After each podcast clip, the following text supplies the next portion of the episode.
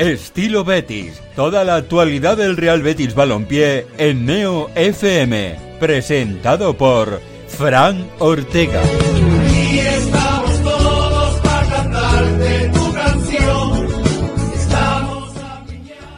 Hola, ¿qué tal? Bienvenidos, bienvenidas un día más. Esto es Estilo Betis. Ya saben, ese programa diario que cada tarde, a eso de las ocho y media, Neo FM se encarga de llevarle a todas vuestras casas, a todos vuestros trabajos, a todos vuestros quehaceres diarios.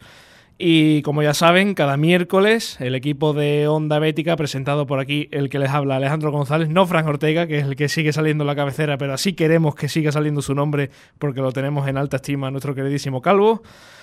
Así que aquí estamos una semana más, eh, ya se acabó el carnaval, ya se entierra la sardina, ya empieza a escucharse cigarrera ensayando por ahí cerquita de aquí, primero ensayo de costalero, ya han llegado los parcos a la Plaza San Francisco, pero el Betis sigue sin ganar. Esa es la tónica de todo el año prácticamente para, para una ciudad que se va renovando cada año, pero hay algo que no cambia y es que el Betis sigue sin ganar. El otro día derrota en casa de un Valencia que llevaba un mes sin conseguir la victoria. Sí es verdad que no había perdido todavía en casa en toda la temporada, pero llegó el Betis allí y lo de siempre. Un buen partido, mmm, tampoco demasiado malo, pero se vuelve de vacío y deja muy, muy, muy tocado a un Ruby que después lo escucharemos en las declaraciones de, posteriores al partido. Mm, Ya se le ve muy resignado, ya se le ve, mm, quizá eh, él no lo va a decir, pero puede que haya tirado la toalla hace ya tiempo, sobre todo con el tema de, de llevar a la plantilla a lo que él quiere. Va dando muchos palos de ciego y veremos a ver si, si Rubi termina la temporada o no en el Betis, porque eh, el pasado lunes hubo reunión en el Benito Villamarín de la Comisión Deportiva y lo que se decidió de momento es que va a seguir hasta el derby, que va a ser en el derby de dentro de dos semanas, ya saben, el próximo 15 de marzo, cuando se la va a jugar Rubi de todas todas. Si el Betis no gana ese partido, se irá a la calle. Y si el Betis es capaz de ganar el derby, e incluso si es capaz de ganarle el próximo domingo al Real Madrid, pues seguirá Rubi en, en el Betis, porque bueno, se entenderá que, que algo bueno habrá hecho el catalán para ganarle al líder de la liga, que es ahora mismo el Real Madrid, y todo un Sevilla Fútbol Club también en puestos de Champions, y lo importantísimo que es un, un derby para, para esta ciudad. Claro, después hablaremos de, de todo esto porque ¿qué pasará si, si el Betis cae estrepitosamente el próximo, el próximo domingo ante el Real Madrid? Pues ellos mismos lo sabrán, pero yo creo que la decisión mm, de que siga hasta el derby no es del todo unánime y si hay catástrofe absoluta en el Villamarín el próximo domingo, eh, Rubi no llega al derby. Tampoco es el derby un partido en el que lo más aconsejable es que tu entrenador llegue jugándose el puesto. Pero bueno, un Betis que regresó ayer a los entrenamientos después del descanso de- del lunes. Como diría mi madre, sí, sí, que descansen, que están muy cansados. Con el regreso de Lainez, que venía después de esa operación de apendicitis de perderse algunos partidos de entrenamientos, ya ha vuelto el mexicano. Y también William Carballo, que se perdió el partido ante el Valencia por una sobrecarga y ya está entrenando con total normalidad. También nos hemos levantado hoy con, bueno, la noticia quizá del día en el Betis, es que se venía barruntando que se iba a contratar un nuevo delegado de campo y que iba a ser un ex árbitro.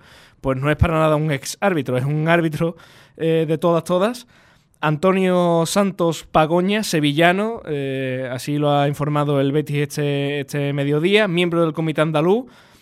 ¿Y cuál es su bagaje? Bueno, pues 10 temporadas en segunda B y tan solo una temporada en segunda. Eso sí, ha sido cua- cuarto árbitro en primera en muchísimas ocasiones.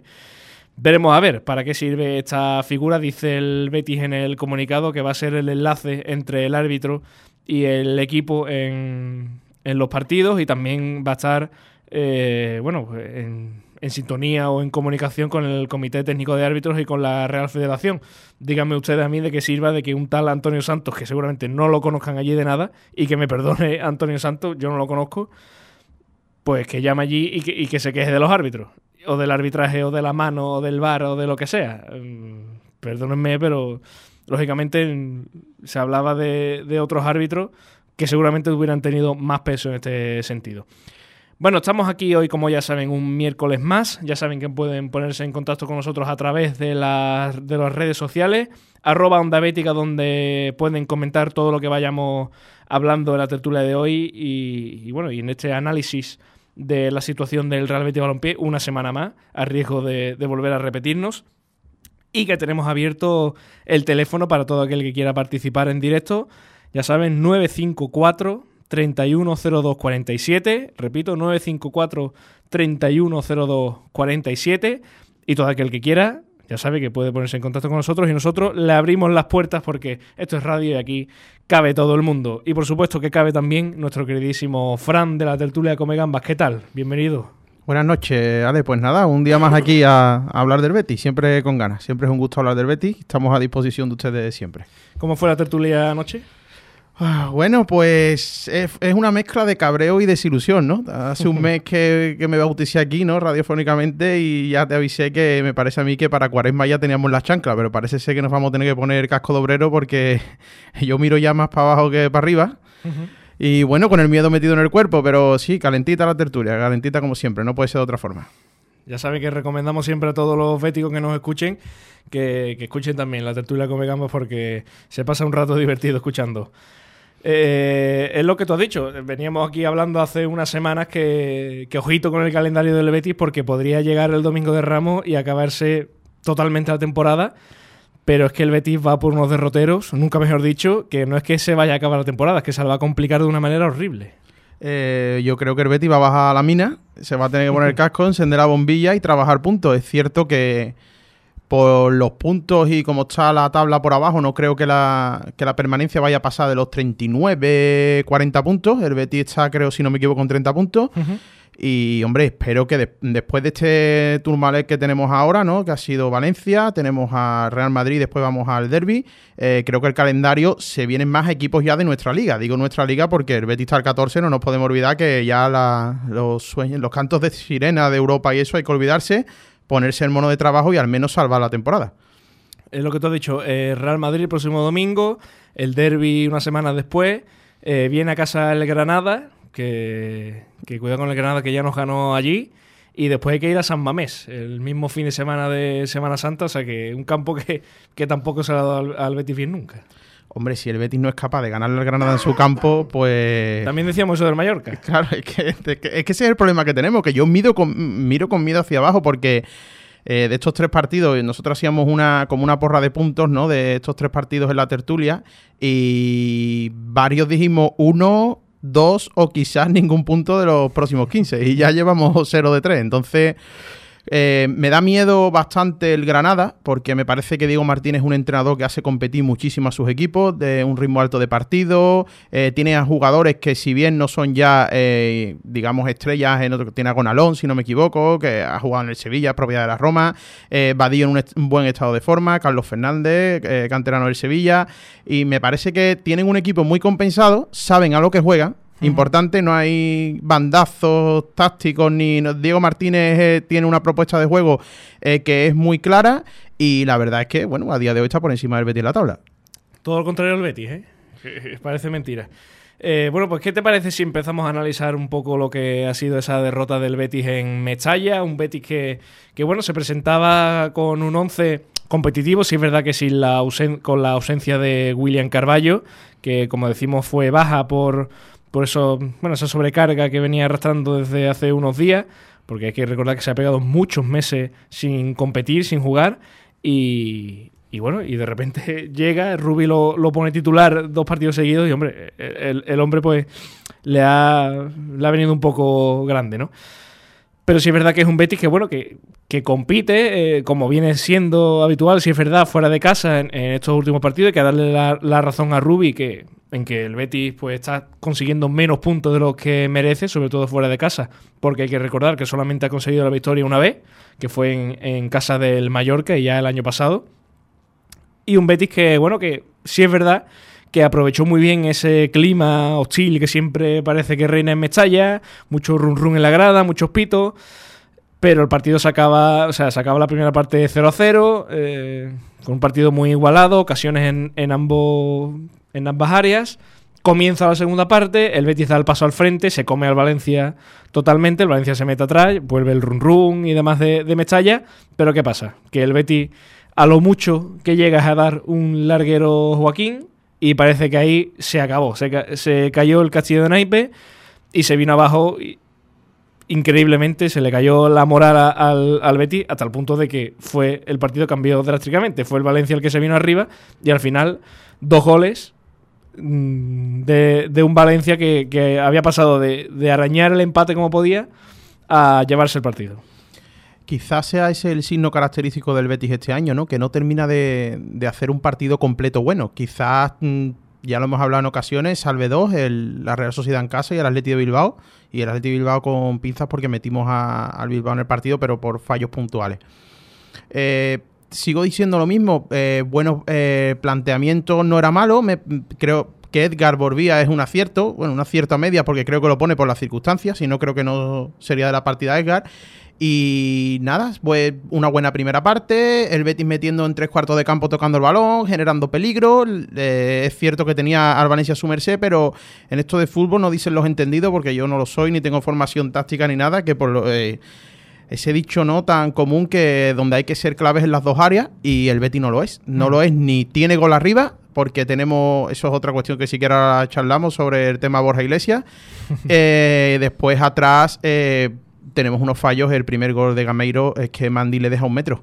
Es que el decreto este que han puesto en Italia de un metro para no contagiarse, Mandi lo aplicó en Mestalla y lo dejó tirar tranquilamente. Y es que no se puede, es que el problema es que hacemos tramos buenos de partido, pero hay unos tramos de desconexión con unos fallos atrás que son clamorosos que no te permiten competir en primera división y recordemos que el Valencia estaba plagado de bajas, que era Sí, un sí, momento sí. muy bueno, de hecho se vio que el Valencia pegó un bajón de rendimiento por esas bajas. Es que mm, creo que si estos partidos el Betis no es capaz de puntuar, mm, es un evidencia más eh, la posición en la que está el Betis no es una casualidad ni es una racha mala que atraviesa ahora. Recordemos que es la segunda racha mala de, de partidos que atraviesa el Betis. Quiero recordar que el Betis solo ha ganado siete partidos en, en total en la liga y ya llevamos una victoria que fue la de la Real Sociedad en casa, una victoria en diez partidos. El otro día sacábamos eh, en Onda Betis un artículo que, bueno, que decía que el Betis no había ganado tan poco a estas alturas de la temporada desde antes de Setién. El año pasado el Betis a estas alturas de la temporada llevaba 10 victorias, creo. Hace dos años 11 victorias. Y antes de, la llegada de Setién, en aquella temporada de Poyet, Víctor Sánchez del Amo y Alessi, el Betis a estas alturas de la temporada llevaba 7 victorias, precisamente, igual que ahora. Y estaba en la misma posición. O sea que al final... Mm, eh, no, no voy a sacar todavía el tema aquí que se tiene, pero a lo mejor lo estábamos echando de menos, ¿no?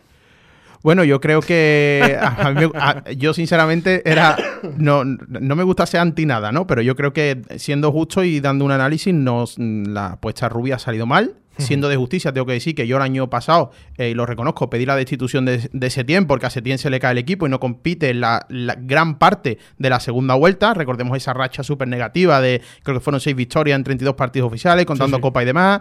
Eh, es cierto que el equipo sí controlaba más los partidos, nos tiraban menos a puerta, pero también teníamos el problema del gol que no sé por qué este año, sin embargo, al que nos marca goles lo tenemos en el banquillo. Pero eso es otra cuestión que siquiera tratamos. t- t- Para palos a rubia y tengo bastante guardado, no te preocupes. Entonces, es cierto que la temporada está siendo mucho peor que el año pasado y no creo que la plantilla sea peor. En ese sentido, eh, quizás lo único que destaque que sea peor en la plantilla del Betis es eh, la portería. La portería tenemos un Joe Roble que hizo de espantapájaros en los dos goles. No se estira ninguno de los dos. Incomprensiblemente, aunque no llegue, no entiendo cómo un portero no intenta bloquear sí. la pelota. No lo entiendo. Con la de repeticiones que hay. No, no, no lo entiendo. Puede ser que es cierto que tú veas que no llega, ¿no? De un gol por la escuadra, pero creo que no eran un- el ángulo de tiro ni nada para que no fuera una. Que, que es posible que no fueran parables, ¿eh? No estoy diciendo que. Pero no sé, me parece que el bajón en la portería es significativo. Eh, Dani Martín ni está ni lo espero. No creo que se, creo que es una apuesta de futuro que ha hecho el club ah, por recomendación, creo que del entrenador de portero que acompaña a Rubi.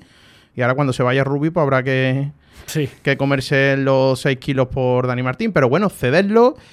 Y después no creo que tenga tan mala plantilla el Betis respecto al año pasado. De hecho, creo que está más compensada. Hay fichajes que no me gustan, como el de Guido. No, no entiendo que se fiche con esa prematura. Recordemos que, que creo que terminaba contrato en junio, podía haber venido gratis, pero se trajo por la necesidad de que diera rendimiento inmediato. A mí me hacía sospechar que, eh, aunque el rendimiento sea bueno en una liga mexicana, no es la liga española. De hecho, se le vio en el partido contra el Rayo, bueno, no solo a él, a más jugadores, pero él lo evidenció mucho que la velocidad del partido le superaba. Y recordemos que era el Rayo, creo que era el décimo clasificado de segunda sí, y sí. tenía 8 o 9 suplentes en Liza. Y creo que, bueno, la- no ha salido bien, lo de Rubi no ha salido bien, ni creo que le vaya a dar la vuelta al equipo, es lo que charlamos todas las semanas. No creo que Rubi ya consiga cogerle el truco. Después, eh, Tintero sacaba el otro día un artículo en su blog muy bueno sobre los tres errores capitales de, o pecados capitales de Rubi, y uno de ellos era lo de Edgar. Es que es incomprensible lo de Edgar, es incomprensible. Está dando bandazos desde principio de temporada, empezó con cuatro defensas, después tornó a cinco con un doble pivote,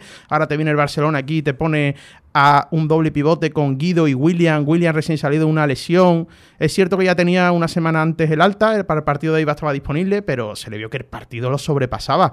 Y quizás no entiendo ese doble pivote tan lento eh, para jugar contra el Barcelona. El, el equipo no competió en la segunda parte contra el Barça tampoco. Ya no hablamos de la primera parte, le gané. Eh, creo que, hombre, mm, se le han dado. Creo que Rubi, mm, injusto no se ha sido con él No, no, no. se le ha dado mucho, Sí, sí. mucho. Y que lo que me hace a mí sospechar es por qué se le ha dado tanto. Quizás esos tres años que ha firmado y lo que supondría el finiquito de Rubi. Es que al final es lo que veníamos comentando mucho tiempo, ¿no? Que, que a, Rubi sí le han perdonado ciertas cosas que, que quizás a otro entrenador no. Y, y- con. Y, y yo tengo a- al amigo Frank Ortega siempre me dice que, que hay que ver que con lo, con lo tranquilo que era yo el año pasado, que este año critiqué tanto a Rubi. Bueno, es que son dos entrenadores completamente distintos. Pero antes de nada, vamos a darle paso a una llamada, así que. Muy buenas tardes, ¿qué tal? Muy buenas tardes a todos. Hombre, tu voz sí que me suena. ¿Qué tal? ¿Cómo estáis? José Manuel Gamero, compañero, siempre compañero de Onda Bética. Tenía muchas ganas de charla contigo, ¿eh? Eh, yo, yo también con ustedes. Hacía tiempo que, que no lo hacíamos. Sobre todo porque aquí estamos dándole ya, eh, hemos empezado dándole palitos a Ruby y yo sé que a ti eso de los palitos en general te gusta y si es a Ruby más todavía. Bueno, ahora ahora es muy fácil dar palo a, Ru- a Ruby, Ale. Sí, sí. ¿eh? Ahora es muy fácil. lo que pasa es que hay que saberlo dar en el momento y en el momento preciso. Pero tú- Bueno, yo, yo lo sabéis y para que lo sepan lo- lo- los oyentes, yo, yo ahora mismo, a mí no me gusta Ru- Ruby para empezar, ya lo ha dejado claro Ale desde el primer minuto. Estoy totalmente en desacuerdo, no, no lo he escuchado, la verdad, lo he leído. Eh, a Alexi, que, bueno, que dejaba entrever que iba a apostar por, por otro estilo de entrenador, por otro estilo de, juego, ¿no? Y yo creo que al, que al fin y al cabo no, no se estará haciendo un análisis mm, preciso de lo que ha pasado esta temporada del Betis, y es simplemente que no se ha elegido bien al, a un continuador del estilo de Quique Setién. Ese, ese es el verdadero problema que ha tenido el Betis en, en esta temporada. Mm, Ru- Rubí, fijaos lo que os digo, a mí no me, no me parece un, un mal entrenador, pero hay entrenadores que preferiría, voy a poner un ejemplo muy gráfico, Marcelino, por ejemplo, si viene, incluso Rubí si me apura, prefiere a lo mejor a un Carlos Soler que a Fekir Si tú preguntas uno por uno, incluidos los que estáis allí, os, quedar- eh, os parecería mejor Fekir, ¿no? Y casi todos nos quedaríamos con Fekir. Pero ¿qué pasa? Que para el estilo de juego que tiene ese, ese entrenador, le viene mejor el, el otro perfil, que el que baja con el lateral, se sacrifica, se hace más kilómetros en, de- en definitiva. Ahí está el, el quick de la, de la, de la cuestión. Ya, ya se ha visto, ya se ha visto también en, en estas informaciones que están saliendo ahora que si Marcelino viene, una de las cosas que ha pedido es que no siga canales. Claro, claro, y a, y a mí y a mí eso no, no me no me extraña, no me extraña porque es un futbolista que, que en el fútbol de Marcelino no no entra, aunque nadie lo entendería.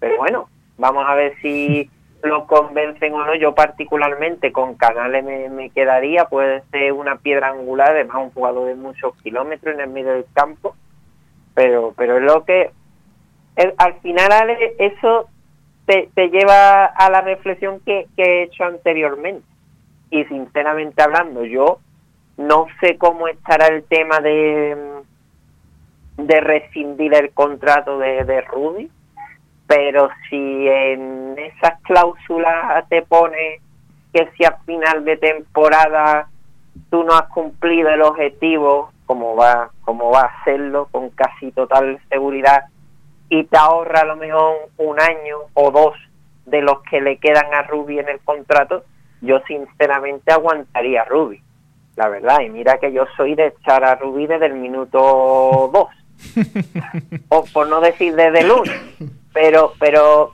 al, al, al fin y al cabo hay muchas veces en el fútbol hay que pensar con la cabeza con la cabeza fría y, eh, eso es otro de los defectos de este Betty que no que no piensa con la cabeza fría que se deja guiar por otras cosas que no hay que guiarse. Al fin, al fin y al cabo tú no vas a cumplir la temporada tú deberías de haberlo echado antes para intentar lograr eh, los objetivos al final fijaos que fue precisamente el Valencia que prácticamente lo ha llevado a boca de gol del despido, el que le salvó en la primera vuelta. Pero al final de, de un partido no debe de, de- depender ningún entrenador del mundo. Yo soy totalmente en contra de eso, sino te tienes que quedar con la imagen global y las sensaciones de- del equipo.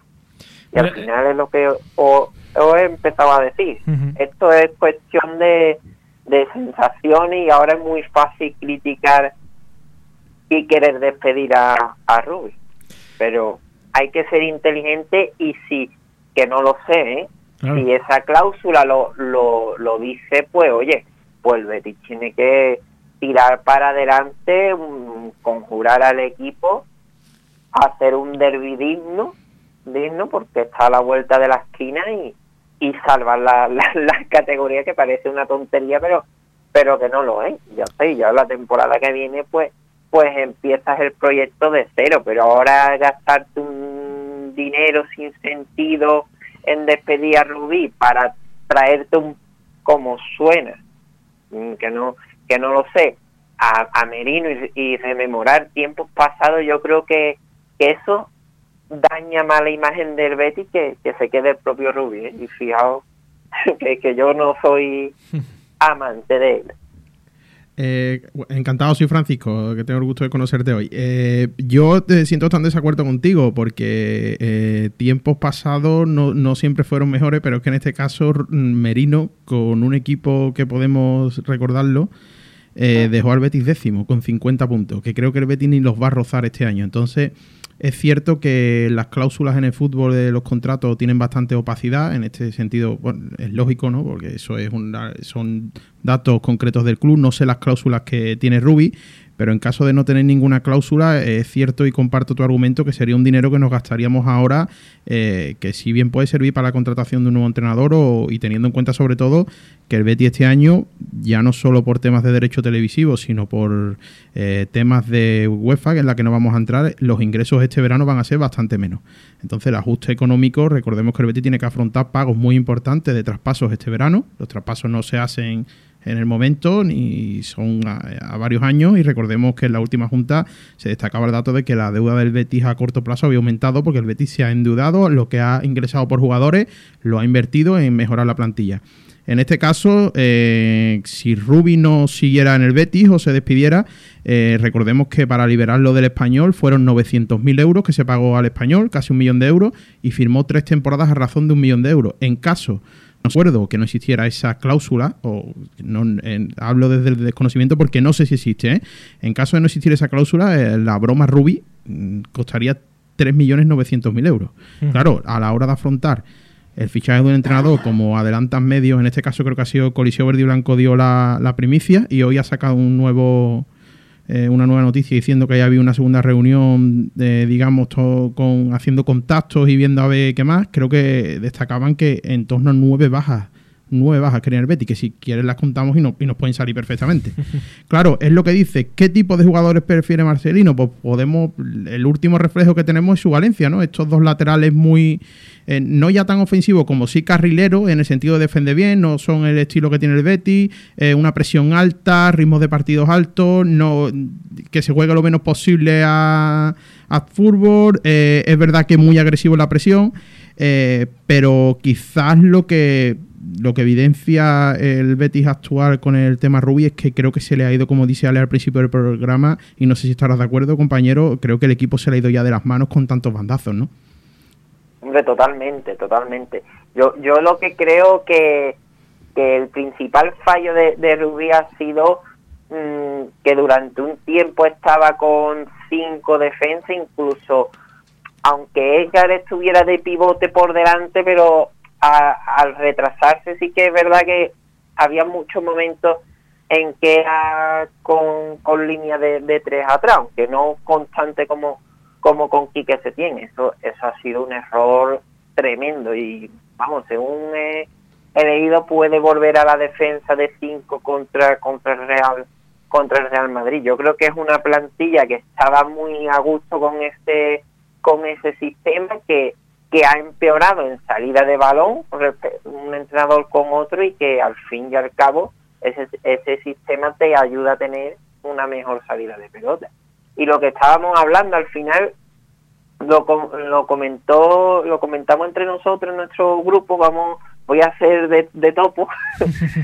Y eh, con Fran Ortega fíjate para que yo esté de acuerdo con, con Fran que no sé si estará por ahí. No no no, no a, a, hace, que, ya, hace, ya, tiempo que no se deja caer por aquí. Que, que, que con Fran Ortega, que, que si tú te entras ahora, haces como un Real Madrid de la temporada pasada al entrenador de la temporada que viene, sí que yo estoy de acuerdo en echar a Rubilla. ¿Por qué? Porque aunque parezca una tontería, pero tú estás haciendo una pretemporada larga y eso le sirve al entrenador para conocer ya de primera persona, no solo viendo eh, los partidos y analizándolos, sino mm, mirando al jugador a, a, la carita, como decía Luis Aragonés,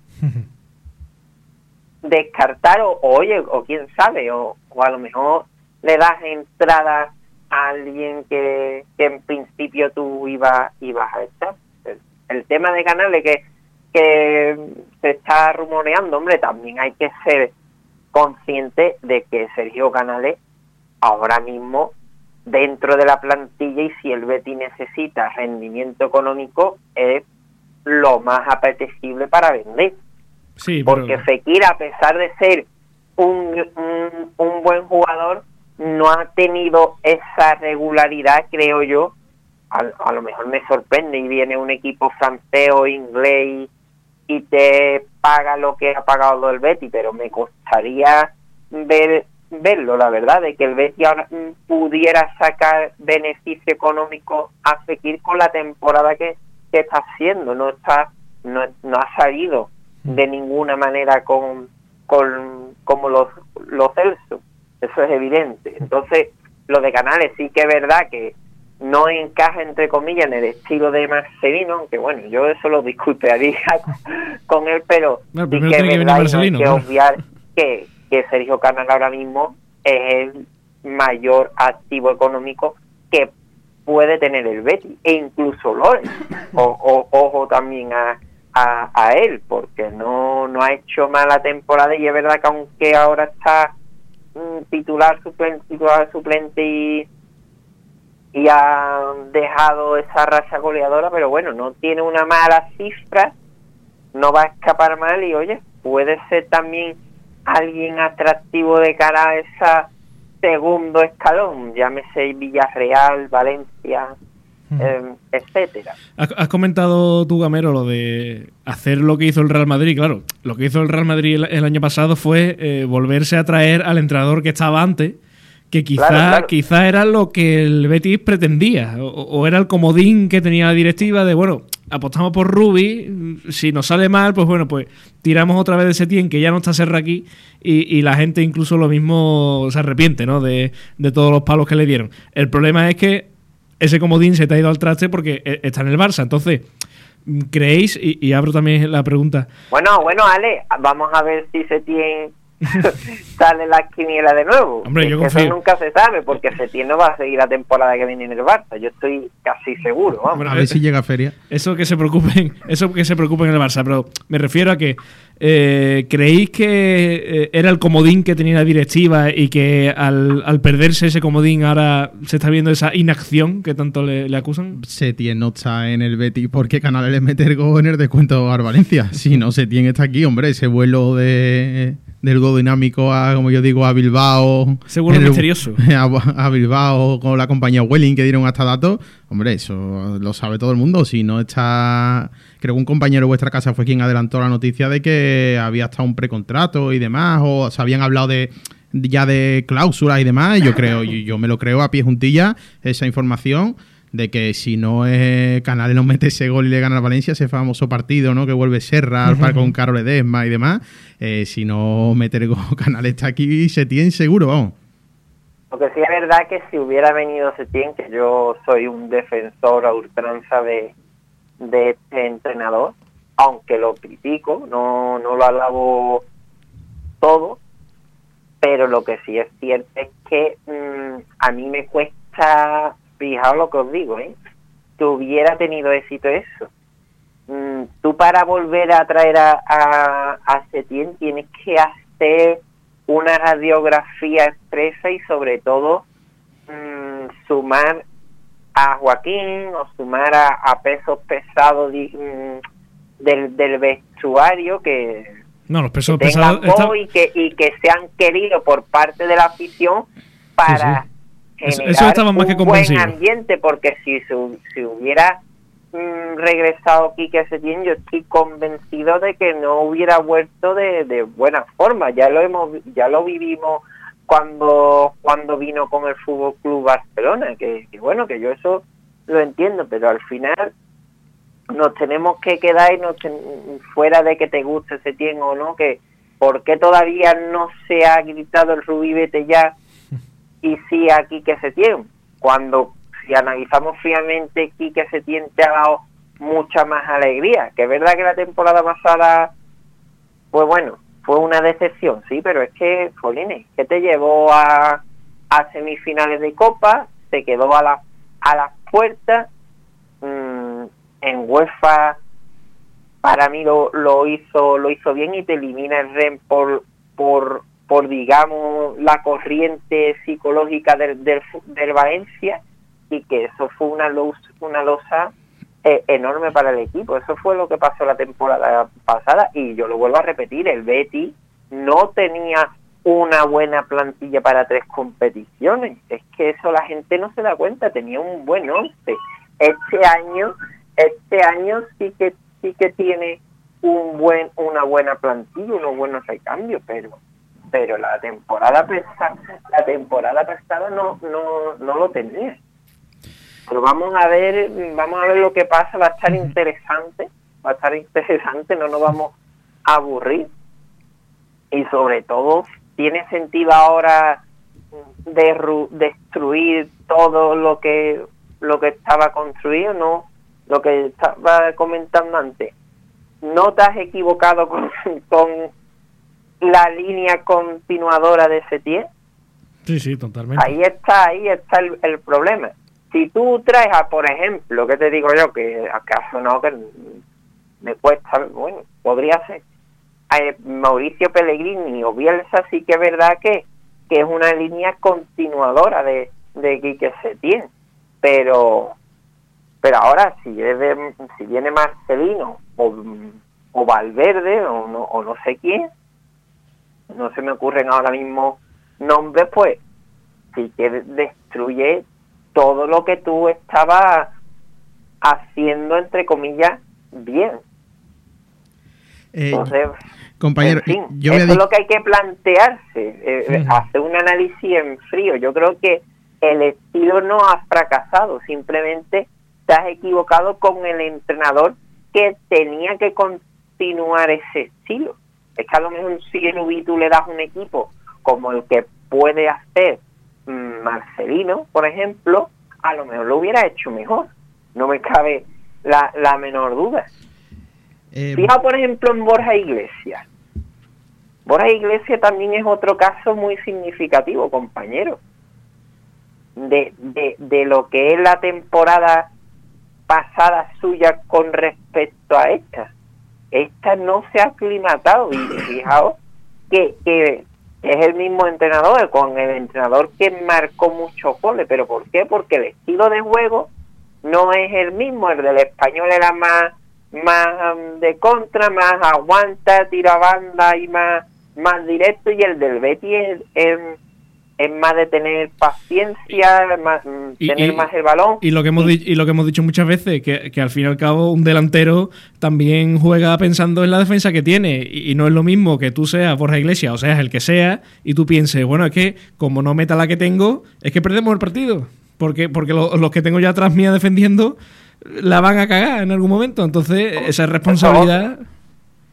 Eh, bueno, yo voy a discrepar un poco. Eh, ya se ha cantado en dos partidos en casa la grada de animación, ha cantado Rubi Vete ya en dos partidos en casa. Sí, es verdad, no- es verdad no que se ha silenciado. pero no- claro, pero- pero, ahí entramos en el análisis más profundo. Yo, cuando hablamos de la vuelta de Setién, yo, yo, no, yo me confieso, Ale ya lo sabe, yo no soy admirador de Setién.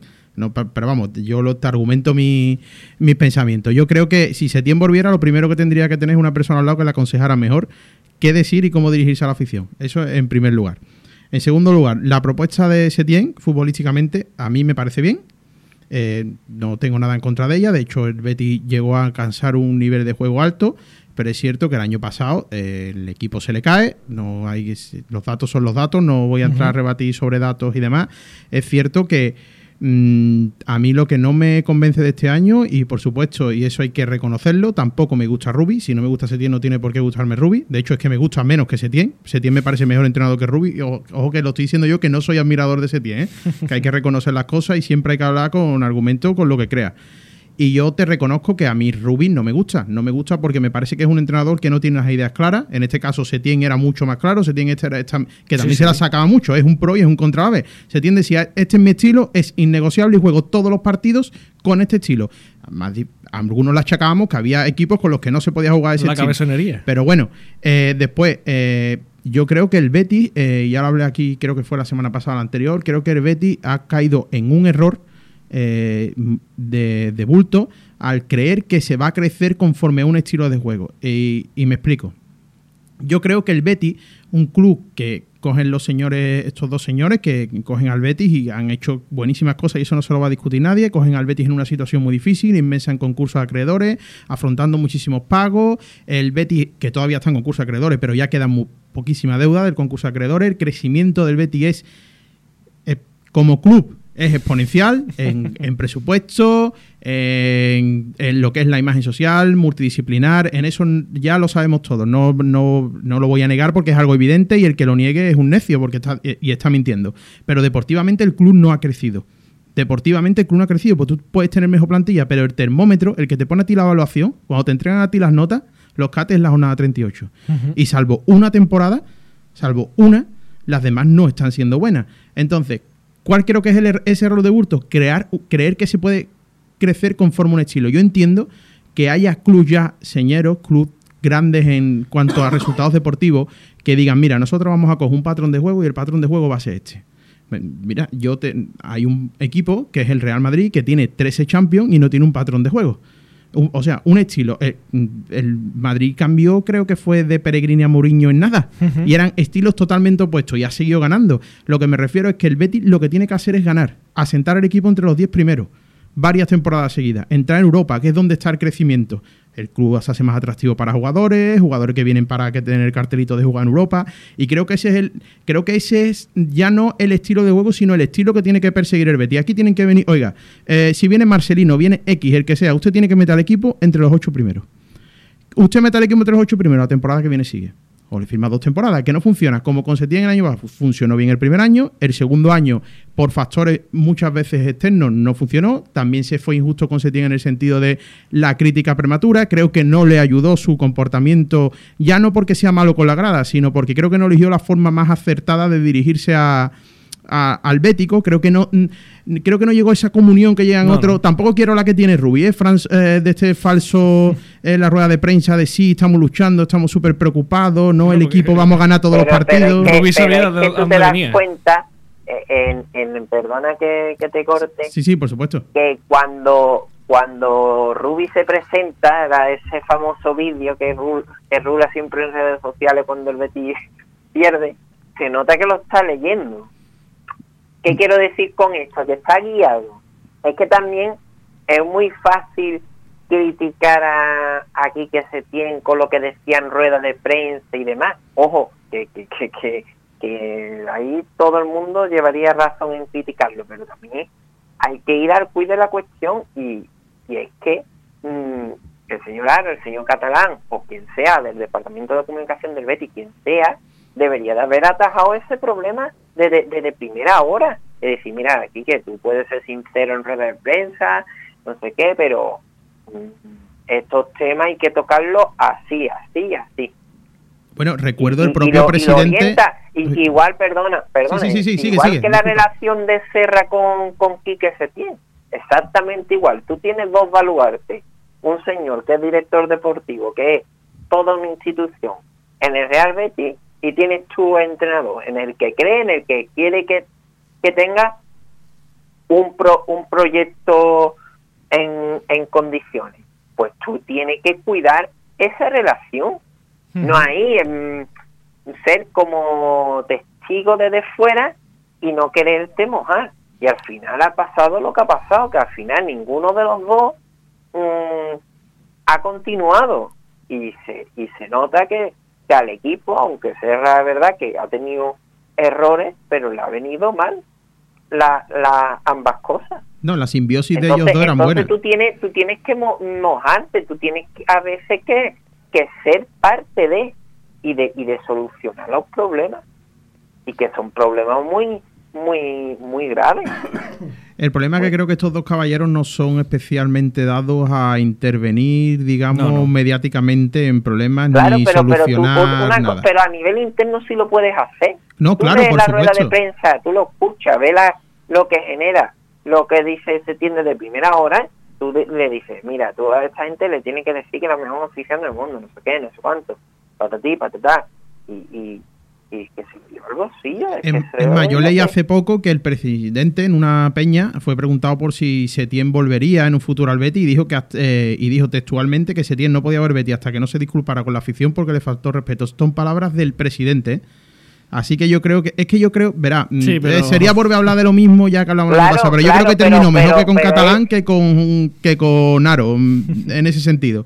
Eh, yo creo que Setién es que es pasado y a Sí. mí me da Pero muchísima ojo, pero ojo, es que eso del perdón, eh, ellos mismos son los que tienen que pedir perdón, pase lo que pasa a final de temporada. Hombre, por supuesto, Y aquí, hacer- aquí es responsable todo el mundo. Yo, yo, yo ya no quiero volver tampoco atrás con lo de Quique Setién, pero eso era una realidad que si Quique volvía y lo comentaba antes, ten- tenían que hacer algo para ganarse a la afición de nuevo, pero Mm. es que tú ahora para ganarte a la afición de nuevo y que crean nuevamente como vamos a creer todo y se volverán a batir los récords de renovación y demás, tú lo primero que tienes que hacer es autocrítica y, y decir, señores, nos hemos equivocado con la gestión de todo, con todo y hacer autocrítica, es decir, el punto número uno, deberíamos de haber reco- reconducido a situación de Serra y Setién, deberíamos de, y así, y esta temporada, una vez tenido ese, esos dos errores, mm, nos hemos equivocado en no cesar antes, en ser ambiciosos, en, en ver a largo plazo. Al final, el largo plazo, el ganar al Valencia no te da clasificarte a Europa, te da el largo plazo. Es que ese creo que Y yo estoy sea totalmente de acuerdo problema. una cosa, aunque aunque parezca una tontería, no lo es lo que has comentado anteriormente. El Betis necesita una serie de temporadas, aunque no quede en Europa, de quedar del 10 para arriba. Si este año hubiera quedado el 8 o el séptimo, pues oye, pues a lo y el séptimo no fuera a Europa, mm, pues oye, a lo mejor tendría que continuar el entrenador. Hay que ir mm, poco a poco. El Betis ahora mismo, por desgracia, está un perdaño por abajo del Sevilla, de los que digamos optan a esas plazas, ¿eh? me refiero del Sevilla, del Valencia, del Villarreal, del Athletic Club de Bilbao y de la Real Sociedad que lo estamos viendo, que a base de hacer un equipo joven ha dado un paso de gigante respecto a la temporada pasada. Son cinco equipos que normalmente van a estar ahí y, y que te das cuenta de que siempre están ahí. Y el Betis lo que necesita es eso, para competir con, con ellos y unos años. Se quedarán en Europa bien y ese año tienes que apostar fuerte e invertir bien para intentar continuar en, en, en Europa, pero que, que no es fácil. Yo, que- yo- yo el otro día llegué a la conclusión, vamos, conclusión, llegué al razonamiento de que a lo mejor esto de estar cada año peleando por Europa, mm, a lo mejor es querer tirar demasiado por lo alto, ¿no? Que a lo mejor eh, hay que tener un poco más los pies en el suelo y decir, bueno, pues mira, eh, si es verdad que a lo mejor está muy manido eso de que hace cinco temporadas estábamos en segunda. Vale, no, no vamos a estar cada año diciendo que hace seis temporadas, hace siete temporadas, hace ocho estábamos en segunda, ¿no?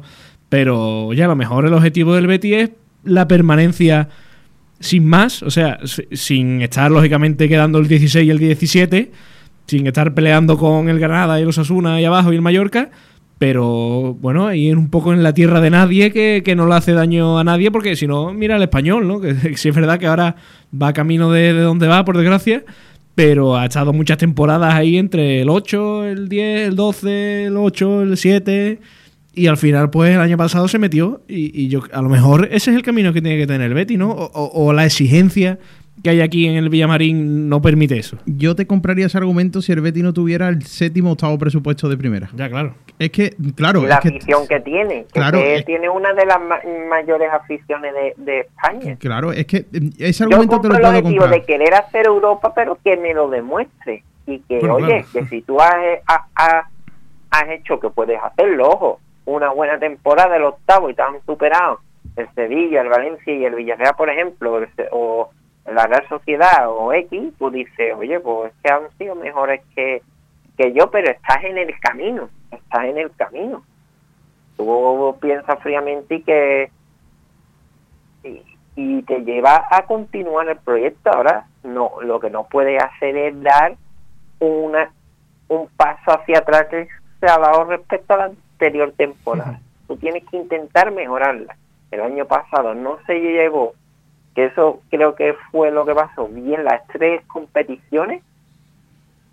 Esta temporada te tienes que centrar en la liga y, más y más aún con el piciazo de, de la copa, que eso te hace centrarte aún más todavía y dar un paso al frente en, en la competición liguera, que es la que te va a dar. Y bueno, si queda octavo porque han mejor, mejores tres, tres equipos o cuatro, ¿eh? incluyo al, al cuarto clasificado, pues, pues, pues hay que seguir trabajando. Pero Pues esa sí. es la línea que necesita el Betis también, tener esa estabilidad y estar siempre del décimo para arriba. Ese es el objetivo que tiene que estar que tener el Betis, el Betis. Enfocado a Europa, pero el objetivo mínimo de que tú estés peleando, no de que ahora tú estás más pendiente de abajo de cuántos puntos sacamos a, al Mallorca, creo que está, ¿no? El décimo sí. octavo, que, que al séptimo. Pues sí, la, esta- la estabilidad que siempre se le pide a, a un club como el Betis tan, tan inestable po- en, en cada, en cada frente que tiene. José Manuel Camero, eh, infinitas gracias por estar aquí contigo. Te tengo que cortar porque tenemos programa por delante y a mí me encantaría seguir escuchándote y debatiendo contigo, ya lo sabes, pero eh, hay que seguir con el guion. Bueno, un placer hablar con, con ustedes y bueno, vamos a ver lo que lo que pasa. A ver- vamos a ver lo que pasa. a ver si contamos que, buenas noticias. Que sobre todo acierten y que yo lo que le pediría aquí a la directiva y con eso me despido es que si cesan a Rubi que intenten traer al que va a ser el entrenador de la temporada que viene, porque aunque se lleve muchos palos y se pueda equivocar y demás, porque no es una situación fácil, ni, ni mucho menos, pero es un trabajo a largo plazo que, que va a dar sus frutos. Y se está viendo, por ejemplo, con el Real Madrid, que aunque no gane nada, pero es otro equipo totalmente diferente al de la temporada pasada y no ha cambiado mucho, más teniendo en cuenta la lesión del jugador franquicia, ¿no? Que han que han fichado, pues eso es lo que habría que intentar y eso es lanzar un mensaje de señores, nos ponemos ya mano a la obra. Gamero, eh, muchas gracias y un abrazo y seguimos hablando, ¿vale? Venga, hasta luego. Eh, dejando a un lado entrenadores futuros, eh, vamos a escuchar, si te parece, declaraciones de Rubi el otro día ante el Valencia. Yo creo que se ha visto, pues te diría que una primera parte y, uno- y un inicio de la segunda muy buena del equipo, donde ha llevado el peso del partido, ha dominado al rival. eh, es cierto que al final situaciones pues han sido habido tres, la de Joaquín, la de Borja y el tiro al larguero de, de Fekir. Ellos han tenido un larguero un poco de fortuna en ese centro chut de Gallá y poca cosa más. El partido yo creo que lo estábamos llevando muy bien, pero siempre es lo mismo. Al final, si no metes goles, eh, el partido se puede complicar en cualquier momento. Luego el Valencia ha tenido un tramo muy bueno, donde ha conseguido marcar un gol de fuera del área. Y a partir de ahí hemos ido con todo, dejando algunos espacios atrás, éramos conscientes, pero claro, no nos valía la derrota, no nos valía para nada. A mí estas declaraciones de, de Rui eh, me suenan un poco como ya desgana total, a- como, como si él fuera un futbolista, ¿no? Que, que- que es como si fuera... Bueno, esto es cosa de entrenador, sí, pero el entrenador es usted, Rubi. Esto de... Sí, pero es que si no marcamos... No, no marcamos, no. Usted es el que tiene que hacer cosas por no marcar. ¿no? O sea, por marcar. Yo creo que ya, hombre, cuando la situación es así en esta ciudad que sigue el fútbol tan, tan apasionadamente, yo creo que Rubí tiene que percibir el ambiente que hay. Yo creo que desde el mismo club, lee noticias de que están llegando a reuniones con otros entrenadores, que si suena no sé quién, suena lo otro, y los resultados no llegan. Entiendo que la de Rubí, si no ha tirado, hombre, entiendo que como profesional no la va a tirar pero que sí que no, no da con la tecla porque es que solo tienes que escuchar que sí, creamos ocasiones, pero es que no marcamos, es que no sé, es que, es que, Sí, es sí, que, sí. y 10 partidos y una victoria. Seguimos escuchando a Rubi al término del partido ante el Valencia. No es que con muy poquito, sino que tú con mucho no marcas, porque si tú te pones 0-1 con el ambiente que se estaba generando aquí, donde se ha visto un equipo que le ha quitado a un, todo un Valencia el balón en, en su casa y esperándose a que nos equivocáramos nosotros, pues bueno, eh, lo ideal era ponerse ese 0-1, esa es, es la clave. No lo consigues, eh, el rival tiene jugadores que en cualquier jugada también pueden fabricar un gol, como ha sido el, el chute de Gameiro, que ha sido un chute pues muy bueno, ¿no? Entonces es una pena, porque el equipo fuera de casa está haciendo mucho más de, de lo que merece, pero no hay manera de, de- de marcar goles y al final hemos metido uno, cuando ya no te queda tiempo, parece un poco un, un un capricho del destino, ¿no? Es decir, te doy el premio cuando ya no te sirve. Pero también es cierto que hemos generado situaciones, Nabil varios chutes de dentro, el córner, hemos, eh, hemos ido generando situaciones. Ahora sí que es cierto que, que anímicamente, pues quieras que no te afecta un poco, pero yo no he visto que el equipo tirara la toalla, más o menos sí que es cierto que nos hemos desordenado un poco porque he ido haciendo cambios de ataque, poner los dos puntas, quitar otro centrocampista, porque no quedaba otra, ¿no? Entonces sabías que el riesgo de que te metieran uno a la contra también era, era así. Parecía, es que esto, lo otro, muchas palabrerías, pero mucho ruido y pocas nueces, como dice mi padre. Volvemos a lo mismo, es que sí, es cierto que el Betis le quita la pelota al Valencia, que genera ocasiones, eh, los largueros, la ocasión del córner, pero es que no... El gol de... A mí me parece vergonzoso el gol que de- después de tanto que hablamos de, lo- de los fallos defensivos, Mandy le deje un metro a Gameiro que tira solo. Solo es que tira con total comodidad. Yo entiendo que en Y otras divisiones... Igual. es que no, no, no entiendo un, un equipo que sabe que se está jugando, eh, perdón la expresión, las papas, ¿no? Y, y- y está con, con esa pasividad defensiva. Y no entiendo que el equipo llega muy mal físicamente a los finales de los partidos. Llega muy mal. No sé, no sé si has visto, Frank, un documental. eh, se llamaba. Era de. Bueno, de esta serie que, de los otros, que es sobre fútbol. Y hay uno que era eh, la España antes del tiki-taka. Y claro, eh, hablaba sobre todo, se centraba en estos defensas férreos duros de los años 70, 60, 80. Y claro, hablaban. eh, hay un, un trozo del documental en el que dicen que, claro, que esos, esos defensas antiguos tenían cara de salir de la cárcel, de mafiosos en, en un bar de, De pegar tirones, De ¿no? vaquero, claro. Y, y- y el periodista en cuestión, que ahora mismo no recuerdo quién era el que estaba hablando, eh, ponía como ejemplo y como contrapunto Mar Bartra. Y decía, claro, tú ves un central como, Mar, como Bartra, guapo, bien peinado, Yo le digo que es Denisú con gris, ¿eh? Claro, Con ese, con ese porte así muy, muy de modelo. Y él mismo decía, es que un, un defensa así no inspira miedo. Es que los centrales tienen que inspirar miedo. Y si es verdad que dejando un poco al lado lo, lo físico y superficial, no, no, no quito una cosa, pero Bartra sí es verdad, Bartra, Mandy, eh, tenemos dos centrales que como decía también dijo una vez Cañizares en, en la radio, que para qué queremos centrales. Hablaba el- del fútbol en general, ¿no? Pero sobre todo en el Betis, ¿para qué queremos centrales que sí, que muy bien, muy buenos técnicamente, tácticamente, sacando la pelota y tal, si después en un córner, en una jugada, en un no sé qué, no enciman y- y no, no son expeditivos? ¿Para qué queremos centrales así? Eh, yo creo, y entiéndase la expresión, que me pueden caer palo por esto, que Guardiola ha hecho mucho daño al fútbol.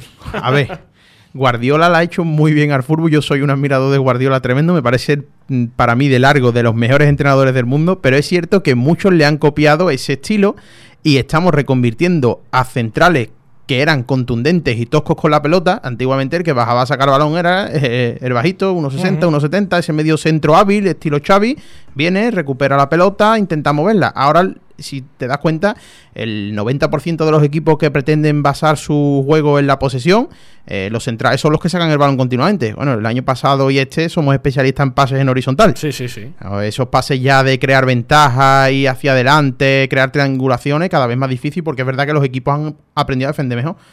Pero claro, estamos en lo mismo. ¿Yo para qué quiero un, un- un central como Mandy que me complete el 80% de los pases? Si después tiene que tapar un tiro y no lo tapa. Sí, sí. Eh, tenemos al central más contundente que ha estado a punto de salir precisamente a Valencia y está de quinto central. Otra cosa que le achaco a Rubí. De todas formas, lo de Fedal, eh, sí es verdad que, que desde que ha llegado nunca ha sido ese titular indiscutible en el Betis. Entonces, pff, algo tendrá también Fedal, lógicamente. Sí, las lesiones tampoco, las lesiones no le han, no le han ayudado. Es cierto que ha tenido fallos, pero es que creo que tampoco es que estén Bartra y... No, no. Me gustó Sidney el otro día, creo que fue el mejor de, de la pareja de centrales, pero es cierto que Mandy, Mandy es muy bueno en anticipación, es muy bueno en esa velocidad que tiene a la hora de reaccionar, es un, un central bastante ágil, pero peca de poca contundencia. Sí, el sí. gol que de Gameiro es clave. Fíjate que, que pensando ahora, eh, si viene Marcelino el año que viene, eh, yo creo que mm, de esos 10, 15 jugadores que dice que, que no quiere, yo creo que los centrales son seguros. Los Por- centrales van a la porque calle. viendo los centrales que tenían en Valencia, que si Mangalá, que si Garay, que si este, que si el otro, que si Diacabí, no sé qué. Mangala que le da una pata a una piedra lo mismo con un balón. Sí, sí, sí. Y con la cabeza se hace Por falta. eso digo que y nosotros no, nosotros somos los, los- los elegantes, ¿no? Digamos. Es cierto que, que, que hay después está Piqué, que es bueno y anticipándose y repartiendo la pelota, pero es que esos centrales juegan en el Madrid o el Barcelona. Claro, claro.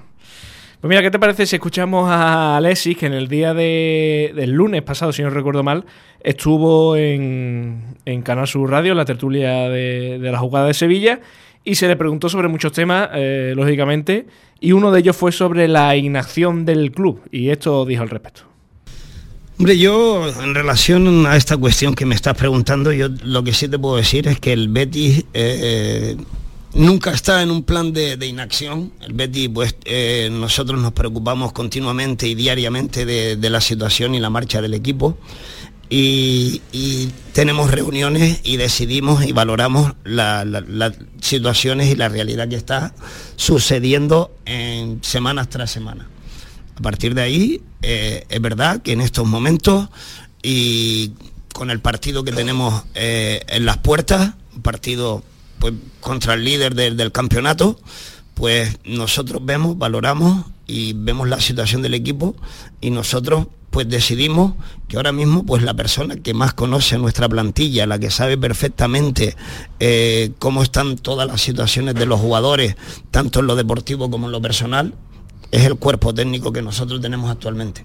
A partir de ahí, eh, creemos que él es el que, tiene que, intentar y tiene que ver y buscar soluciones para afrontar este partido y a pesar de la dificultad, como la tienen todos los partidos en primera división, pues buscar eh, sacar el mejor resultado y darle la vuelta a, esta situación que, estamos cosechando. Y, el club Cada vez que escucho a Alexis me dan ganas de decirle, toma, chiquillo, bebe un poquito de agüita. Sí, yo le voy a comprar a Lisi Paine y una caja de pastillas guanola, porque es que me duele hasta la garganta. Esta declaración al final, eh, traducido, resulta que me quedo con lo menos malo. O sea, para bueno sin conocer, sin conocer, me quedo con lo malo conocido. ¿no? A ver, con una lanza a favor de esta directiva y de la comisión deportiva y de Alessi, eh, es cierto que el mercado de entrenadores tampoco es que esté muy bollante, porque lo que No, no. hay es Javi Gracia, que sí, que ha sonado aquí, pero que Javi Gracia tampoco tiene un currículum tan extenso ni haya tenido unos éxitos, creo que sí, que metió al Málaga, creo que fue en UEFA. Después creo que en el Rubín Kazán también lo largaron y creo que en el Watford tuvo tres o cuatro partidos, si no me Sí, equivoco. Entonces, no yo, sé. yo la verdad es que Javi Gracia no, nunca le he visto nada especial para el bombo que le dan. ¿No te hace gracia? no, no, la verdad que no. No sé, yo es que en ese sentido entiendo que yo creo que si- no hay- hay dos aspectos fundamentales por los que no echan a Rubí. El primero es el económico, que creo que el Betis está y eso Sí, sí. con perdón de la presión, es, es mucho dinero el finiquito de Rubí. Y después que tampoco es que el mercado de fichajes esté ahí. Como el equipo está ahí, sí, pierde pero empata uno, pierde dos, empata y está ahí en esa media que dices tú, bueno, no creo que vaya a haber un accidente tan... Aunque nosotros somos especialistas en, En accidentes, en sí, sí. petardazo, eh, especialistas aquí en petardazo. Entonces, creo que viene por ahí las cosas. Pero sí es cierto que yo sí veo inacción. Veo inacción y te explico el porqué. Como, por lo menos lo que se ve desde fuera, porque como ninguno estamos en los despachos ni Claro, estamos claro. dentro, el que esté en los despachos pues, podrá desmentirme esta opinión, que digo que es opinión y no información. Eh, el año pasado el equipo se cae, no destituyen a Setién y creo que estamos carcando, digamos, los, los patrones. Es cierto que esta situación es más grave porque tenemos menos puntos y en el cogote el aliento de los de abajo, creo que no llegará la situación ni la sangre al río. Pero sí es cierto que yo sí veo en ese sentido, por lo que puedo jugar, lo que leo y lo que puede llegar un aficionado del Betis como yo, eh, veo inacción por parte del, en este caso, la comisión deportiva o la- el consejo de administración. Pues mira, esto precisamente decía Alessi sobre la valoración que hace el club y la continuidad de, de Rubi. Nosotros lo, lo que vemos y lo que valoramos es la situación a día de hoy. Evidentemente, todos con un disgusto terrible, todos con una preocupación terrible, porque la realidad es que no estamos en un puesto en el cual nos sintamos cómodos. Y, evidentemente, eh, una realidad que ahora tienes un enfrentamiento nada más y nada menos que contra el líder del campeonato. A partir de ahí, eh, la valoración que hemos hecho es que eh, en esta situación creemos que ellos son los más cualificados por el tiempo que llevan y en el conocimiento que tienen de nuestra plantilla. Entonces creemos que, que ellos son los que deben pues actuar para intentar ver si en este partido que tiene una gran dificultad pues somos capaces de empezar a, a- salir adelante y a conseguir buenos resultados. Eh, todo lo que pase de este partido Claro, eh, a ver si, a ver si, a ver, a ver si hay buenos resultados. Pero es que de momento no los hay. O sea, y, al final es, es lo que decía, lo que ha dicho el compañero Camero. Dice, no es que yo no me gastaba el dinero si te tienes que gastar un dineral en echar a Ruby y para eso lo aguantas y ya el año que viene. Claro, pero eh, si, si el Betis se va al hoyo, en algún momento tendrás que hacer algo. ¿no? Es que estás en el filo de la navaja, es que sí, Es que- y- es que y ya si no te salvas... Claro, es que ya no solamente no es eh, el, el- el- el no pelear por el descenso, es que quedar decimosexto. Es que, se- es que eso sería horrible. es un, desde luego, es un fracaso estrepitoso. Esta temporada, eso ya no creo que esté en debate, porque es que es un, asunto superado. De- La temporada es un fracaso absoluto, salvo que el Betis gane los 12 partidos que quedan, que creo que no lo va a hacer. De hecho, a ver si ganamos 4. Pero bueno, yo de cara al partido del Madrid, eh, me voy a disfrazar de jerezano, de no- que está convaleciente, nuestro Pedro, y me voy a poner de optimista eh, por una razón. El otro día vi el peor clásico, creo, desde que tengo uso de razón. El peor clásico, partido simplón, eh, con un ritmo de partido bajísimo, jugadores como Messi reconocibles. Para que Vinicius fuera el mejor del partido, fíjate cómo estuvo la cosa. Sí, sí. Vinicius como una escopeta de feria, mucho ruido, pero al final marcó y todo. Vamos, parece que marcó. Y marcó como, marca la escopeta de feria. Por eso, carambola. Entonces, eh, creo que el Betty, es que como, como el Betty es. mm, mi padre dice que el Betty es como Curro Romero cuando ya estaba mayor, ¿no? Lo mismo hace un faenón, ¿no? Que, que, que, ve al toro de lejos y, o como Morante, que lo quiere matar rápido, ¿no? Si no le gusta el toro. Entonces, eh, creo que se le puede meter mano al Madrid. Creo que se le puede meter mano. ¿Por qué? Porque esta plantilla hay muchos jugadores acomodados. Muchos jugadores acomodados que no están dando rendimiento. Pero si te pones a ver plantilla, el Betis puede meterle mano al Madrid en casa perfectamente. Y Pero- más en los partidos del Madrid. ¿Qué es lo que pasa? Que no están dando ese rendimiento. Es que ese, ese ha sido el problema del Betis de este año. Que, que puede haber ganado tantos partidos, puede haber tenido más puntos, puede el, el día del, del Getafe haber ganado, el día del Alavés. Sí, sí, mucho, mucho haber, pero poco tener. No, no, Entonces- está claro, está claro. Los resultados no están llegando y cuando no llegan los resultados no es solo por mala suerte, ni Hombre, por los árbitros, ni, ni por las conjuras, ni por los masones, ni los Illuminati, ni No, no. nada de eso. Este, El Betis no está donde está por méritos propios. ¿Podía tener 3, 4, 5 puntos más por tema de los árbitros? Sí, eh, está claro que... Bueno, el otro día mm, le roban un penalti Sí, a Borja otra. Iglesias que es clamoroso, que creo que no lo hemos comentado y creo que lo tenía que decir. Es clamoroso el penalti que nos roban y que no revisa ni el VAR. Esto ya es de, de pandereta y de, de peluquita, como dice Yuyu, ¿no? Pero es que... Pero te- después te vas y dices, sí, nos han robado un penalti, pero es que te meten dos goles, que es que Sí, sí, con sí. la facilidad que te la meten. Entonces, ¿que creo que el Betis puede ganar al Madrid? Quiero ser optimista, quiero pensar que de estos tres partidos vamos a sacar algún punto, porque es que como tú pierdas aquí el Madrid, te pega un burreo y te encajes allí con las vecinas, es que va- vamos a estar temblando, nos vamos a ir a meter en una cueva a toda esa semana previa. Y quiere el compañero de Familia Roja y Blanca del programa anterior que, que la semana que viene entremos aquí antes. Claro, claro, claro. Eso lo dice después del partido del club. la semana que viene lo mismo entramos. La de después, lo, lo mismo no. La de que viene sí, pero la de después a lo mejor la hacemos desde casa. Teletrabajo. Ah, no, pues nos infectamos de coronavirus si hace falta, pero lo hacemos desde casa. También le preguntaron a, Alessi sobre lo- los cambios. Bueno, le preguntaron que si él hablaba eh, con Rubi, que si le pedía algún tipo de cambio. Y esto es lo que dice Alessi. Hombre, yo mm, hablo con él muchísimas cosas, eh, le argumento pensamientos míos y, y- con él pues tenemos un diálogo en el cual pues se habla de todo. Evidentemente en el día a día él ve situaciones, ve jugadores que cree oportuno, ve el sistema que cree más idóneo para cada partido.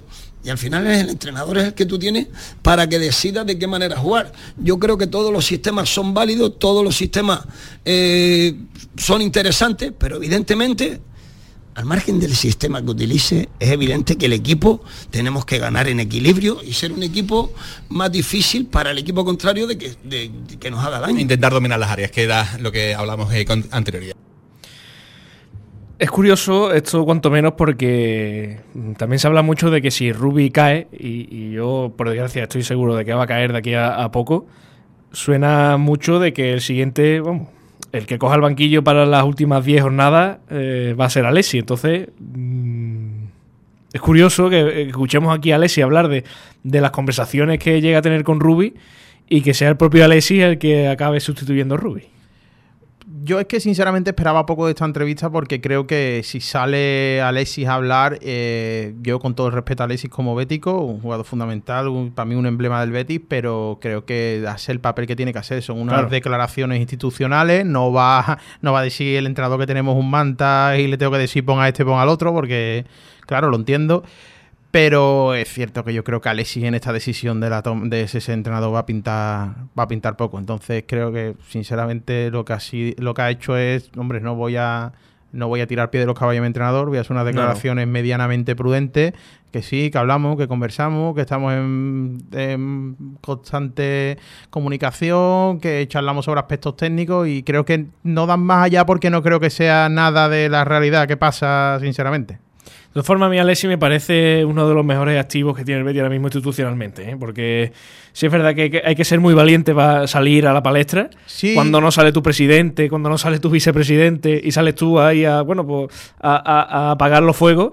Y además, que yo creo que es una persona totalmente autorizada para hablar del Betis lo que quiera, porque lo ha demostrado durante muchos años. Eh, sí, sí, yo en ese sentido no le puedo achacar nada a Alexis, al revés, me parece que es una persona muy correcta, cada vez que sale habla con bastante coherencia, eh, está representando al Betis y por lo tanto está haciendo unas declaraciones institucionales, quizás no diga lo que queremos escuchar porque es lógico, él está en el, él está representando al, al club y no va, no va a incendiar nada ni unas declaraciones eh, que nos puedan resaltar algo que diga, "Oh, vaya Alexis, yo creo que no, que está haciendo un buen papel, que Alexis conoce bien al Betis. Y otra cosa es que opine que no creo que sea el, el peso más pesado en esa mm, famosa comisión deportiva, pero bueno, eso es otro tema a tratar. Pero creo que Alexis hace lo que tiene que hacer. Sale a dar la cara, eh, sale en nombre del club, sale a, a calmar los ánimos, a decir que están preocupados. A mí quizás las veo no es que no me quede que se quede corto, sino que claro, que ya estamos tan trillados, estamos tan quemados que sí, que, que diga que está preocupado a nosotros nos vale de poco. Sí, hace Claro. lo que tiene que hacer. eh, por mí no creo que haga nada mal, eh, hace unas declaraciones correctas, pero ya te digo, es que al Bético ya sí estamos preocupados, estamos trabajando en ello, no porque sea Alessi, sino que, que te lo diga cualquiera, aunque salga Angelaro, que te, Sí, sí, eh, sí. digo que sí, que te compro el argumento de que estáis trabajando, de que tal, pero que el Betis va al 14. También le preguntaban por cerrar el capítulo a Alessi eh, si ganar el derby salvaba la temporada del Betis. Y esto decía matemático Alessi. Para mí no. Para mí es que tiene que ser un deber. Para mí una victoria en el Sánchez Pizjuán son tres puntos, igual que, que- otro partido.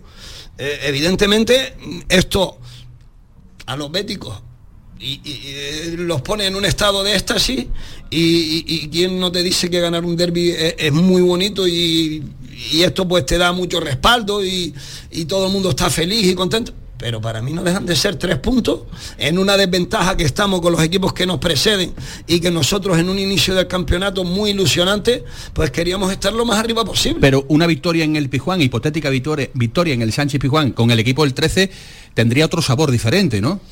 Hombre, Manolo, ustedes, mm, yo llevo en Sevilla 25 años, de los cuales pues he estado mm, 15 aquí, de los últimos 25. Y, yo siendo de fuera sé cómo se vive y la intensidad como se vive y la repercusión que tiene ganar un derby. Pero evidentemente, si me preguntas a mí, yo soy más, más exigente que ganar un derby. Yo quiero que Real Betis Balompié termine lo más arriba posible. Lo más arriba posible. Y Muy importante las declaraciones de Alessi en este sentido, de, de que sí, que ganar un derby es muy bueno, lógicamente, anímicamente. Pero es que son tres puntos. que, que al final se nos olvida que estos son tres puntos de oro para el Betis, que está ya en una constante final de, de necesitar sumar y sumar y sumar. Que no es solamente ganar un derby por ganarle al eterno rival, ¿no? Que son tres puntos importantísimos que el Betis necesita, como el oro. No, aquí yo me quito el sombrero con Alessi. Hace el discurso, para mí calca mi pensamiento en este sentido. El Betis eh, tiene que tener la exigencia y la ambición de que sí, es un partido muy importante porque eh, todos sabemos lo que supone un derby en Sevilla. Alessi lo sabe de sobra, como le ha comentado, que lleva 25 años eh, en esta ciudad. Pero en lo que tú comentas y lo que comenta él, no deja de ser tres puntos y al Betis le hacen falta como el comer. Al Pizjuán no se va solo ya por la honra de ganar a- al eterno rival, se va porque hay que conseguir los tres puntos.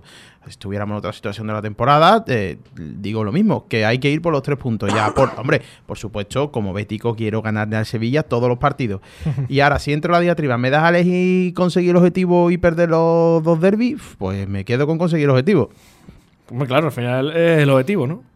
Yo es que creo que lo que te hace grande es la jornada 38. Oye, que si quedamos, que si ya ha puesto la bola de cristal, bueno, ya es imposible, casi quimera, pero que si quedas en UEFA y aparte le ganas un derby como el, el año en el Sánchez Piguar 3-5 días de Reyes, ¿no? Que me hizo- fue el mejor regalo ese día. Pues, hombre, pues claro, mm, por supuesto, te lo compra cualquiera, ¿no? Ganar los dos derbis que cumplir objetivos, pero si me dan a elegir, me quedo con y cumplir objetivos. Hombre, claro. Al final es de lo que se come, ¿no? Como decía aquel.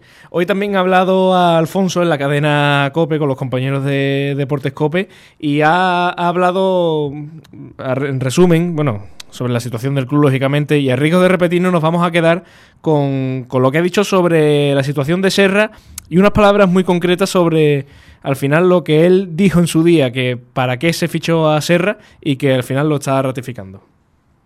Está claro que cuando yo en su momento dije que a, que a Lorenzo lo utilizaron para ganar las elecciones, al final queda demostrado que fue así.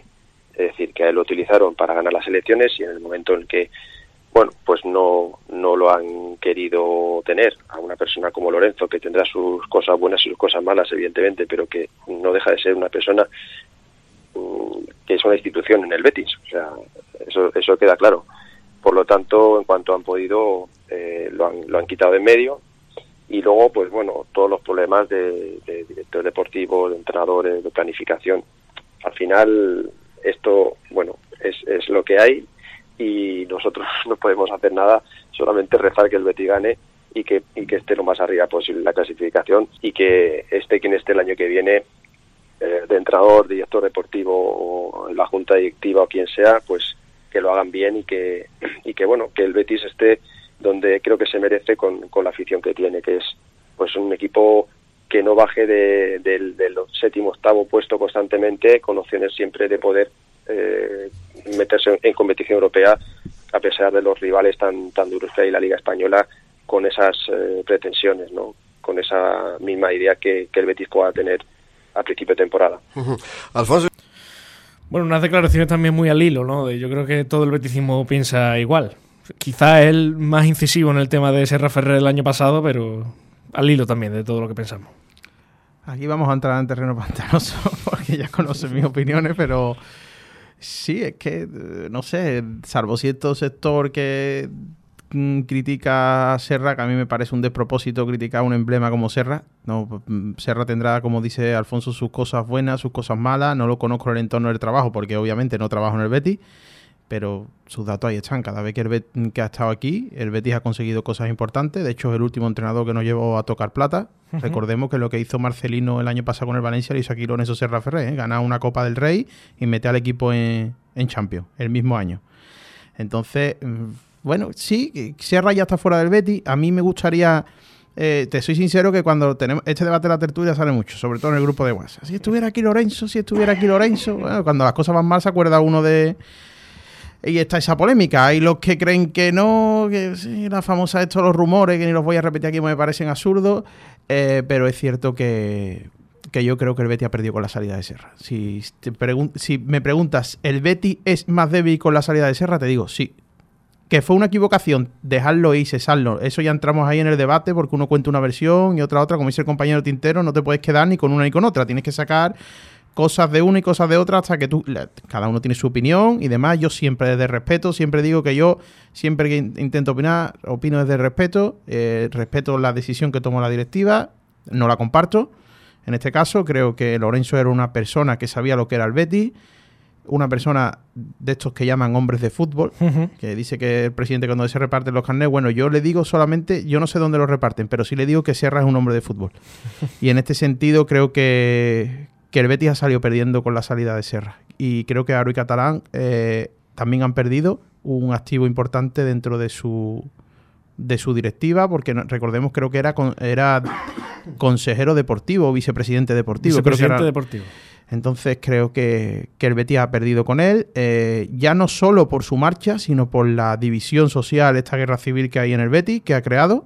No creo que la cree solo Serra ni la crea Ari Catalán, se crea simplemente porque unas personas defienden una postura y otra otra. Creo que hemos entrado en una dinámica muy negativa y en la que me incluyo, que yo a veces he, sido, que he sido muy tóxico respecto a emitir opiniones y pelearme con gente que vamos en el mismo barco y al fin y al cabo queremos lo mismo. Lo que pasa es que entendemos de una manera u otra ciertas decisiones. Y creo que habría que pasar página, pero es que creo que si los resultados no vienen, tendremos tema accionarial de por medio con el señor Carlos Edesma y demás. ¿Y tú qué opinas sobre eso? Pues mira, yo ¿Tú, sin- tú crees que hay una oposición? a- Es que claro, es que eh, hay mucha gente que dice... eh, eh, es que, a ver, el- eso de directiva vete ya o directiva de dimisión, eso es muy sencillo cantarlo y después muy difícil hacerlo. Porque aquí hay unos señores, y, y en el Betis y, y en cualquier club del mundo, que tienen unas acciones de su dinero. Correcto. Entonces, claro, entonces, ¿tú cómo le dices a alguien que se vaya cuando el otro te dice, sí, pero es que esto es mío? Sí, pero Ven tú y me lo compra, o ven tú y... Es que yo no me puedo ir Pero de mi casa. ese argumento es malicioso, te digo por qué. ¿Te acuerdas de la junta, la, la- esa famosa eh, que se hizo el 10 de junio, que fue una manifestación contra Opera? La Opera por entonces conservaba el 51% de las acciones, no había todavía medidas legales, ni se le habían eh, medidas cautelares. Sí, bueno, claro, Eh, en ese momento era el propietario del Betis, como él decía, y no, es que yo no me voy a ir porque el Betis es mío, que me lo compre. Yo creo que no, no tiene nada que ver que tú protestes contra la directiva a que Sí, tú hombre. tengas que presentar un proyecto en una junta de accionistas. Yo Sí, puedo hombre. gritar eh, directiva de emisión, entiéndeme en el sentido de que te lo digo, no te lo digo con actitud en el sentido de... Hombre, yo lo entiendo, no, no, claro. que- que yo- el campo puede gritar directiva de emisión aunque no haya una, mm, un, digamos, yo tenga un proyecto detrás. Yo no soy accionista y puedo pedir al señor Aro, oiga usted, no me gusta cómo lo está haciendo, usted dimita. Sí, Otra cosa es que le está en su derecho de decir, pero oye, usted como me que yo me gasto aquí el dinero del Betis, comprendo las dos posturas. Pero es cierto que mm, hay un, un hilo de Twitter que analiza la, eh, lo que es la cómo está el porcentaje accionario en el Betis actualmente. Eh, se llama Robac Antonio. Desde aquí le doy la enhorabuena porque es buenísimo el hilo, analiza los porcentajes y en la última junta de accionistas solo se presentaron el 67% de las acciones. Teniendo en cuenta que Ángel Aro y Catalán manejan un 20% y se habla de que siguen comprando acciones, el mismo reconoció la jugada de Sevilla cuando fue preguntado por eh, la compra de Carol Edesma a Castaño, eh, dijo que él también iba a comprar acciones. Entonces, como todavía no se sabe, y supongo que por ahí detrás tiene que estar habiendo movimiento tanto de Carol Edesma y demás, creo que es muy difícil desbancar ahora mismo a Ángel Aro y Catalán de, de lo que es el- la dirección Claro, de- pero- del Consejo de Administración. Pero lo que yo quería llegar, eh, partiendo de la base de que al final es muy difícil eh, echar a un dueño de un club ahora mismo en primera, no sé que haya, bueno, mucho aleo, ¿no? Eh, esto, por desgracia, muchos clubes. Entonces, ah, por lo legal, por así decirlo, por lo democrático, ¿cómo se echa? ¿Cómo se consigue la directiva de dimisión? Porque, eh, de verdad, eh, y yo lo pregunto abiertamente a todo el mundo, ¿alguien piensa de verdad que ahora, ahora mismo haya una oposición formada y fuerte para echar a Aure Catalán y coger el Betis con cierta estabilidad también? No creo que la haya actualmente, pero sí creo que se está formando. Eh, entiéndeme lo que te digo, esto es opinión, Sí, sí. no información. Creo que Carol Edesma se está moviendo. De hecho, el, eh, cuando Serra acude con él al parque y declina la oferta del club cuando se entera que viene, creo que es un acto de cara a la galería como, oye, que estamos aquí. Ahora te hablo yo desde el punto de vista, bueno, de- ya el tema legal, en tema de la ley de sociedades de capital y demás que por las que se rigen las sociedades anónimas, en este caso debería haber una Junta General Extraordinaria pa- para elecciones. Eh, ¿Que van a reunir esas mm, ese porcentaje accionarial? Es que mm, yo creo que eh, Tintero lo dice mucho y yo lo comparto con él, que dice que el el eslogan del Betis de los Béticos mm, se queda en eso, es un eslogan. Sí, sí, sí. Ya hay porcentajes de, de esto que te permiten controlar el club. Oye, legalmente, ¿eh? han comprado sus acciones, las han pagado, las han suscrito. El señor Catalán creo que se las compró a Rufino, si no me equivoco. Contiene el 10%. Eh, creo que Castaño tiene un 8, un 7 Galera. Eh, Carol está en el 6 y pico. eh, también están las Peñas. Eh, es cierto que se vota y han obtenido en la última Junta eh, General, han obtenido la mayoría de los mayoría de puntos, tuvieron un amplio un amplio apoyo. En este, en ese sentido, mm, ¿qué me refiero yo con que se está formando? Creo que puede ser que haya una candidatura. Hombre, claramente van a aprovechar el momento de que cuando si el Betis no cumple objetivos, es un buen momento para presentarla. Hombre, Eh, claro. No vas a presentar la candidatura con el Betis el No, quinto no, no, o el cuarto. Eh, La gente no es tonta. Entonces, eh, Carol Edesma, recordemos que fue consejero hasta el año pasado, hasta abril, de la, con Aro y Catalán, eh, y que le compró las acciones a, a Castaño. Y pues no sé cómo va, sería muy interesante a ver si un día conseguimos una entrevista al señor Carol Edesma y cuáles son sus, su- sus ideas sobre el Betis. Sí no me gustó mucho su actuación en la Junta General cuando dijo que no sé si quiso decir eso o yo lo interpreté mal o lo interpretó mal mucha gente de que un Betis controlado por los paquetes mayoritarios accionariales, no me gusta eso, yo quiero que tengan decisión las peñas y que tengan decisión la- todos los accionistas. Y, hombre, yo creo que es bueno en el sentido de que toda, eh, toda que no te sientas cómodo en el Sí, sillón. sí, toda que que siempre buena. Creo que eso te refuerza a la hora de, de exigirte. Claro, yo que preguntaba era, al fin y al cabo, que, a ver, que oposiciones puede haber muchas, que mañana puede haber seis béticos que digan, pues mira, pues nos presentamos, pero claro, hasta, hasta qué punto ahora mismo puede existir una oposición que, que- que de verdad eh, alguien piense, mira, pues esta gente lo puede hacer bien. Porque yo creo que a día de hoy, que sí, que, que mucho, mucho Serra, a ver si vuelve Serra y si vuelve con Carlos Desma, pues bueno, pues sí, pero ha vuelto Serra, pero hasta qué punto de verdad hay alguien convencido que diga, pues yo antes que a Ari Catalán prefiero a Carlos Desma y a Serra Ferrer. Eh, yo, eh, yo soy muy crítico con la actual directiva en el sentido deportivo, ¿no? Y eh, lo de Serra, ya como ya te he comentado, mm, también. Pero es cierto que yo no puedo negarle que hay cosas que el Betis lo están haciendo muy bien. Que si creo que hay una oposición que a, mí me asegure que va a triunfar el Betis, pues no creo que nadie pueda asegurar eso, sinceramente, ni que me dé la imagen que yo diga, bueno, pues estos señores son unos geniales. Hombre, también es cierto que Carlos Ledesma es otro magnífico empresario, es el dueño del grupo de prevención Anteas, una empresa a nivel nacional puntera, de hecho acaba de ganar un premio eh, ahora mismo por el eh, sistema de prevención. Y es cierto que, bueno, sí, otro empresario, digamos, de éxito, otra persona relevante en la sociedad sevillana, pero que te asegure que el Betis vaya a funcionar. Es que, como estamos en que el fútbol no son matemáticas claro. y que no es una empresa solo, ojalá fuera tan sencillo como decir, pues yo invierto, me gasto 100 millones de euros en fichaje y sé que el año que viene quedo el quinto. Pero es que como eso no va así, Ya. ¿Que vienen tiempos revueltos en el Betis y vienen las aguas revueltas? Creo que sí que vienen. Al final esto es como todo. Si no entra la pelotita, hay debates y frentes por todos lados. Esa es la gran pena de este Betis, que, que no le entra la pelota y cuando no entra, pues que si Serra, que si Setién, que si Rubi, que si Alessi ha dicho, que si Ari Catalán. Si, si llega a entrar la pelotita el día aquel del Alavés y entra la del Getafe y entra el otro día la de Joaquín eh, al palo, pues no estaríamos hablando de esto seguramente. Pero hay, el fútbol eh, son resultados y el Betis pues no, no lo está teniendo. Fran, eh, me tengo que despedir ya aquí de, de ti, de todos los oyentes. Muchísimas gracias por haberte venido hoy.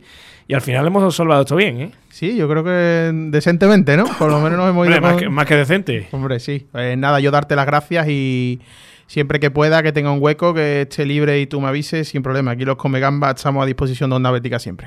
Dale un saludo a la tertulia ¿eh? y, y acordarse nosotros también. Nos mandáis un saludito desde allí también. Sí, claro, sí, sí, por Que- supuesto. Además hablamos de ustedes, hablamos de ustedes. de la Hombre, tertulia. que los comienzos en Sky yo lo he hecho mucho de menos. ¿eh? Así, así empezamos mucho. ¿eh? Un día te vamos a invitar, vamos, desde aquí, eh, en directo te curso la invitación al próximo podcast, a ver si te podemos enganchar por ahí que charles con nosotros. Hombre, yo encantado. es Que, que- que aquí desde la, desde la silla de, de dirección está uno muy, muy acotado. Pues- a mí me gusta desde allí decir barbaridades. Pues claro, claro, como a mí. Pues no te preocupes, estás más que invitado, el próximo podcast lo, lo cerramos, ya cerramos el día.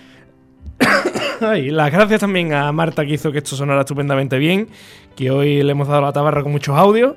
Y las gracias a todos los oyentes por confiar siempre en nosotros y, y por querer acercarse un ratito más al Betis, que tampoco está como para acercarse mucho. Y, y el que quiera escucharnos un ratito, pues bien, bienvenido siempre es. Lo dicho, hasta la semana que viene, ojalá que contemos una victoria ante el Real Madrid y ojito porque la semana que viene será previa de todo un derby. Hasta la próxima.